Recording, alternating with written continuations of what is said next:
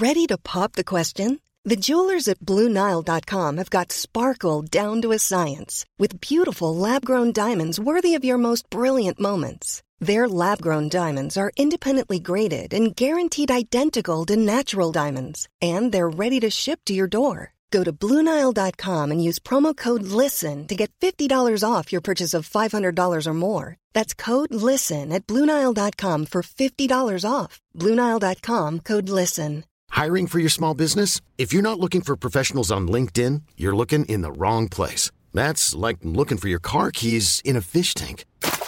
LinkedIn helps you hire professionals you can't find anywhere else, even those who aren't actively searching for a new job but might be open to the perfect role. In a given month, over 70% of LinkedIn users don't even visit other leading job sites. So start looking in the right place. With LinkedIn, you can hire professionals like a professional. Post your free job on linkedin.com slash achieve today. Hey, I'm Ryan Reynolds. Recently, I asked Mint Mobile's legal team if big wireless companies are allowed to raise prices due to inflation. They said yes. And then when I asked if raising prices technically violates those onerous two-year contracts, they said, what the f*** are you talking about, you insane Hollywood ass?"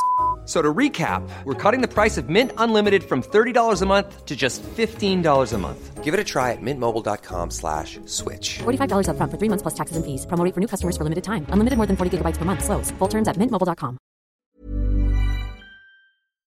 Buenas noches. Bienvenidos al Criminalista Nocturno.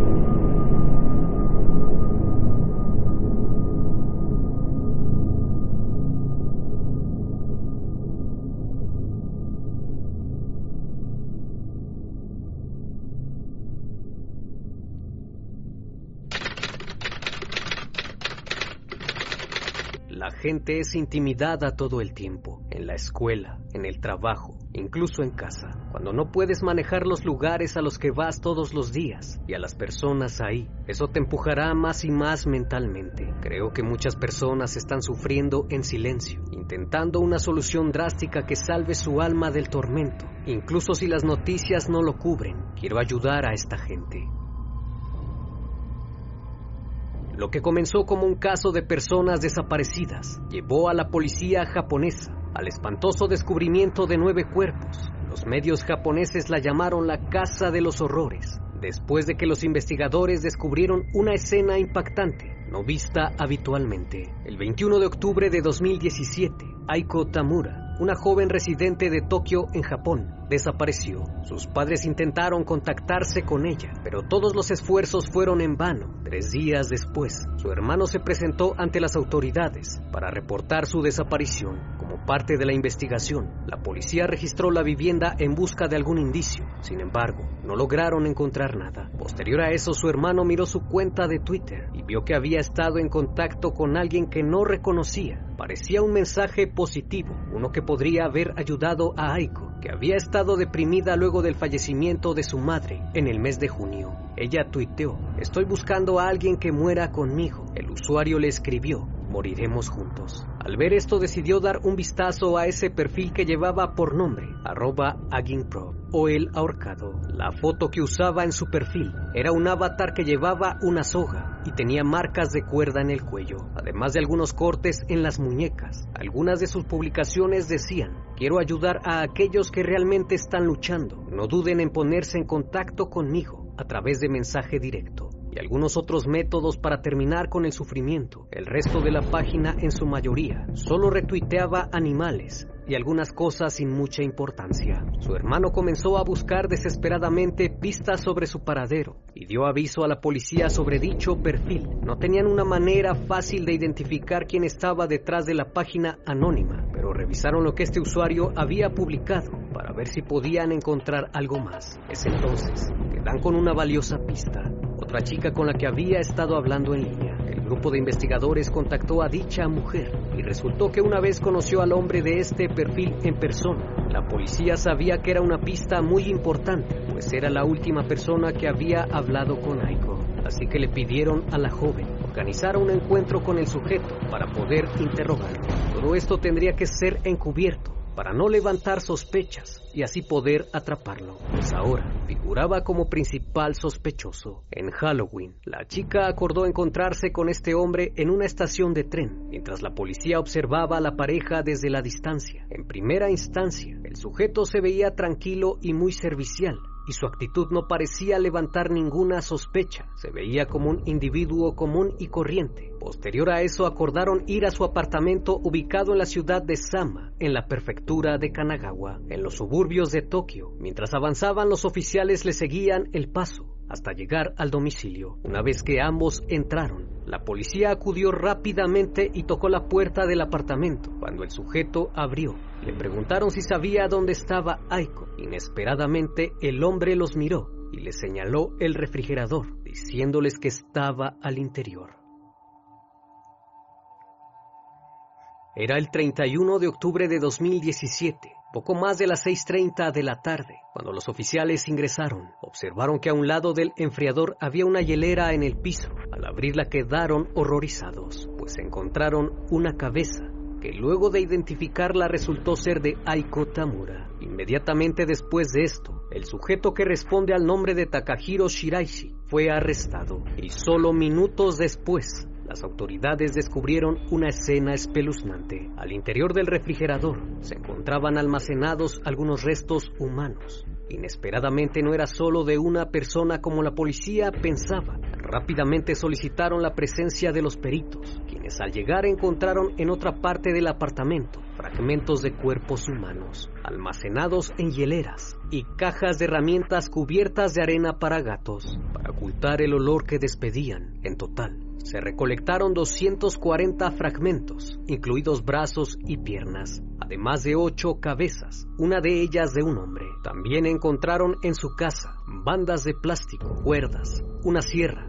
un hacha y cuchillos de cocina, tijeras y varias herramientas de carpintería, varias tarjetas bancarias, tarjetas médicas, tarjetas de tren y bolsas de pertenencias de las víctimas. Al hacerse público el hallazgo, los medios de comunicación la llamaron la Casa de los Horrores, después de que los investigadores descubrieran nueve cabezas, junto con una gran cantidad de restos óseos. Sus vecinos en el bloque de apartamentos de dos pisos y doce unidades dijeron que no habían visto ni oído nada extraño, solo se percataron de un fuerte olor a acre, el cual suele ser muy irritante al olfato. Uno de ellos señaló que lo único que le llamó la atención fue que el ventilador del baño de Takahiro estaba encendido en todo momento y había notado que constantemente utilizaba el recolector de basura del y que hacía frecuentes viajes en diferentes horas. Una vez en la jefatura de policía, Takahiro Shiraishi confesó haber asesinado a una persona en agosto, cuatro en septiembre y cuatro en octubre, principalmente el mismo día en que las conoció. Luego les dijo que hizo algunos trabajos en los cuerpos para encubrir sus crímenes. Sus principales motivaciones para cometer hechos delictivos eran el dinero y lo íntimo. Declaró que al principio fue difícil, pero no sabía qué hacer con su primera víctima. Le tomó tres días deshacerse del primer cuerpo, pero después de eso pudo lidiar con ellos en un solo día. Todas las víctimas presentaban signos de estrangulamiento. Afirmó que una vez que estaban dentro de su apartamento, no tenían escapatoria. En cuanto se distraían, colocaba una cuerda en su cuello hasta que se desmayaban. Posteriormente, abusaba de ellas. Una vez terminando el acto, las llevaba hasta el baño y ahí procedía a cortarlas, con la intención de destruir pruebas. Pero esto no terminaba aquí. Ahora procedía a limpiar los huesos eliminando la carne, valiéndose de los cuchillos y herramientas disponibles y retirando todos los órganos. Seguido de eso, colocaba los restos en diferentes bolsas de basura y una a una se deshacía de ellas sin levantar la menor sospecha. Mantenía solo los huesos por temor a que lo atraparan, aunque evidentemente estos desprendían un olor a putrefacción. Para mitigar eso, cubrió las partes del cuerpo con arena para gatos para absorber los olores aunque esto no fue suficiente, pues los vecinos se percataron de un olor desagradable que había en los apartamentos. Los informes forenses indican que Takahiro estranguló a Tamura el día 23 de octubre. Como aún estaba con vida, colgó su cuerpo hasta asesinarla. Takahiro Shiraishi nació el 9 de octubre de 1990 en la ciudad de Sama, en Japón. Creció junto a sus padres y su hermana menor. Era un chico tranquilo y discreto, que asistía como cualquier otro niño de su edad a la escuela de la ciudad. Sus notas no eran precisamente las mejores, pero era un estudiante dedicado, que no faltaba ni un día a clases. Su infancia no parecía nada especial, aunque hubo un extraño suceso que llamó mucho la atención ya que Takahiro solía jugar con sus amigos a privarse de la respiración, donde los chicos se apretaban el cuello unos a otros por mera diversión, hasta el punto de desmayarse y después volver en sí. Luego pasó a estudiar en la escuela secundaria de la prefectura de la ciudad de Yokohama, y fue por esta época cuando las cosas se vinieron abajo en casa, pues sus padres se divorciaron, y ante el hecho su madre y su hermana se mudaron a otra ciudad, y él quedó al cuidado de su progenitor. Para ese entonces, el chico era un adolescente algo reservado, era muy delgado y usaba anteojos. Gustaba de los deportes, en especial el béisbol. En su primer año de secundaria se unió al equipo y posteriormente al grupo de atletismo en su último año del colegio. Después de graduarse de la secundaria en el año 2009, Shiraishi aceptó una serie de trabajos ocasionales, incluso en un supermercado donde duró poco más de dos años. También trabajó en una fábrica de alimentos y una sala de juegos muy similar al pinball. Hasta este punto de su historia, todo marchaba con normalidad. Era un hombre muy amable y educado, de la noche a la mañana todo cambió y empezó a reclutar mujeres para que ofrecieran sus servicios íntimos a los hombres, aunque esto no salió como esperaba, pues en febrero de 2017 fue arrestado por esta razón, pero fue liberado luego de pagar una fianza. Shiraishi quería vivir una vida libre y fácil, pero su padre no dejaba de molestarlo para que encontrara trabajo. Incluso le había dicho a su progenitor que sentía que la vida no tenía sentido. Takahiro era cercano a su padre trabajaba en un taller de diseño automotriz. El joven ayudaba con frecuencia en el taller y de vez en cuando cenaba y tomaba algo con su padre. En marzo de 2017 abrió una cuenta en Twitter para comenzar a contactar mujeres solitarias y tristes, a quienes consideraba blancos fáciles. De esta manera logró conocer chicas que de alguna manera lograron satisfacer sus retorcidos pensamientos. Ese mismo mes, le dijo a su padre que había conocido al amor de su vida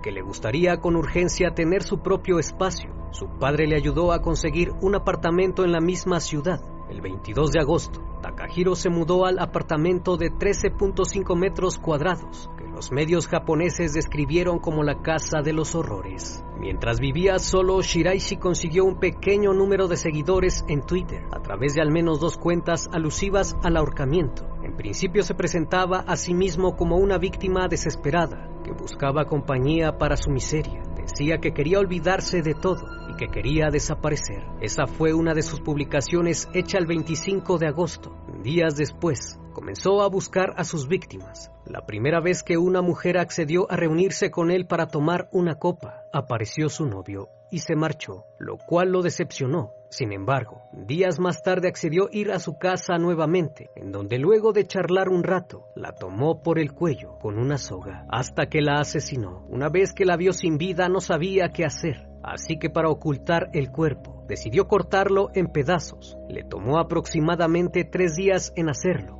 Posteriormente su novio acudió a su casa y le preguntó sobre el paradero de su novia. En ese momento Shiraishi se vio acorralado, pues sabía que si dejaba ir al joven, acudiría con la policía y ésta lo investigaría. Entonces lo invitó a pasar y una vez dentro terminó con él, al igual que su novia. Finalmente lo cortó en partes y se dio cuenta que había adquirido más experiencia, pues en esta ocasión solo le llevó un día terminar el trabajo. Horas más tarde, Takahiro le envió un mensaje de texto a una exnovia y le dijo, he asesinado a mi anfitriona porque ella me lo ha pedido. La chica asumió que estaba bromeando y no entró en más detalles. Posteriormente asumió la personalidad de alguien que tiene la habilidad de ayudar a las personas a partir de este mundo, difundiendo los conocimientos que tenía sobre ello, asegurando que quería convertirse en la fuente de fortaleza todos los que sufren, escribiendo textualmente en Twitter, si se encuentra en un callejón sin salida, por favor consúlteme, partiremos juntos.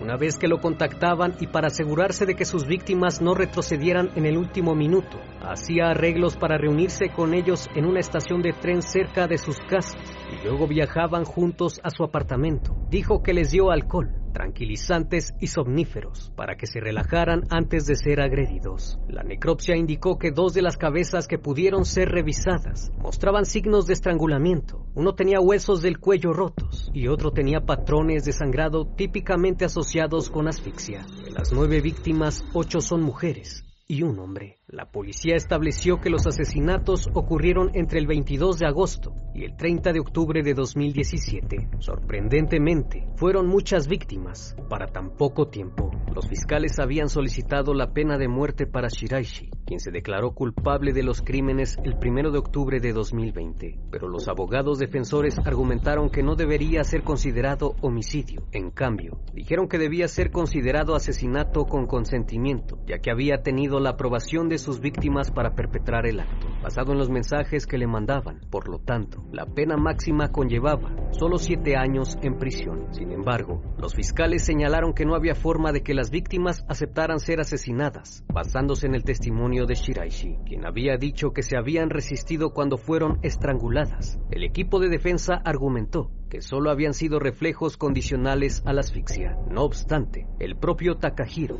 dijo que sus víctimas no querían ser asesinadas. Por su parte, los médicos forenses dijeron que en la mayoría de los cuerpos había moretones en la parte posterior de la cabeza de las víctimas, lo que significaba que no hubo consentimiento, sino más bien las agredió para que no se resistieran al crimen. En un intento desesperado por la defensa afirmó que Takahiro posiblemente era mentalmente incompetente o estaba en un estado de capacidad disminuida en el momento de los asesinatos. Debido a esto, el imputado fue sometido a cinco meses de pruebas psiquiátricas antes de que los fiscales lo consideraran penalmente responsable de sus actos en septiembre de 2018. El testimonio de Takahiro señaló que las víctimas se resistieron a ser privadas de la vida. También dijo que les había robado y las había violentado íntimamente. Esto contribuyó para desmontar su defensa. El acusado ya había dicho que estaba listo para aceptar el veredicto, descartando la posibilidad de una apelación, pues se declaraba culpable de los nueve casos. Sus abogados habían pedido una pena de prisión porque sus víctimas habían expresado pensamientos de tales hechos en las redes sociales y él solo las ayudó a calmar su dolor. Pero esta versión de los hechos fue rechazada por el tribunal, incluso por el propio Takahiro. El juez también denunció los hechos como de extrema gravedad y subrayó que la dignidad de las víctimas había sido pisoteada. Shiraishi dijo que incluso si era sentenciado a su final no apelaría. Más de 400 personas se acercaron a presenciar el veredicto, pese a que el tribunal solo tiene 16 asientos disponibles para el público. El 15 de diciembre de 2020, Pese a los intentos de su defensa para que recibiera cadena perpetua, Shiraishi fue condenado a la ejecución utilizando la horca. El caso del asesino de Twitter, como lo apodó la prensa japonesa, reavivó los debates en Japón sobre el control de las redes sociales, la prevención y el uso de estas. Los asesinatos causaron conmoción en Japón y provocaron un intenso debate sobre los sitios web que fomentan estas conductas y pensamientos. El padre de una de las víctimas le dijo al tribunal que nunca perdonaría a Shiraishi, incluso si fallece, pues cada que ve a una joven de la edad de su hija, la confunde con ella, y ese dolor nunca desaparecerá. Devuélvanmela, gritó. Takahiro Shiraishi ha manifestado actualmente que desea casarse con una chica normal, alguien que pueda ser su compañía, pues desea que lo visite el día que parta al otro mundo. Por lo pronto todavía se desconoce la fecha en la que Shiraishi será ejecutado. Como siempre, estimado público, agradezco su compañía. Si aún no estás suscrito, te invito a que lo hagas y formes parte de esta gran comunidad. Esto es El Criminalista Nocturno. Hasta la próxima emisión. Buenas noches.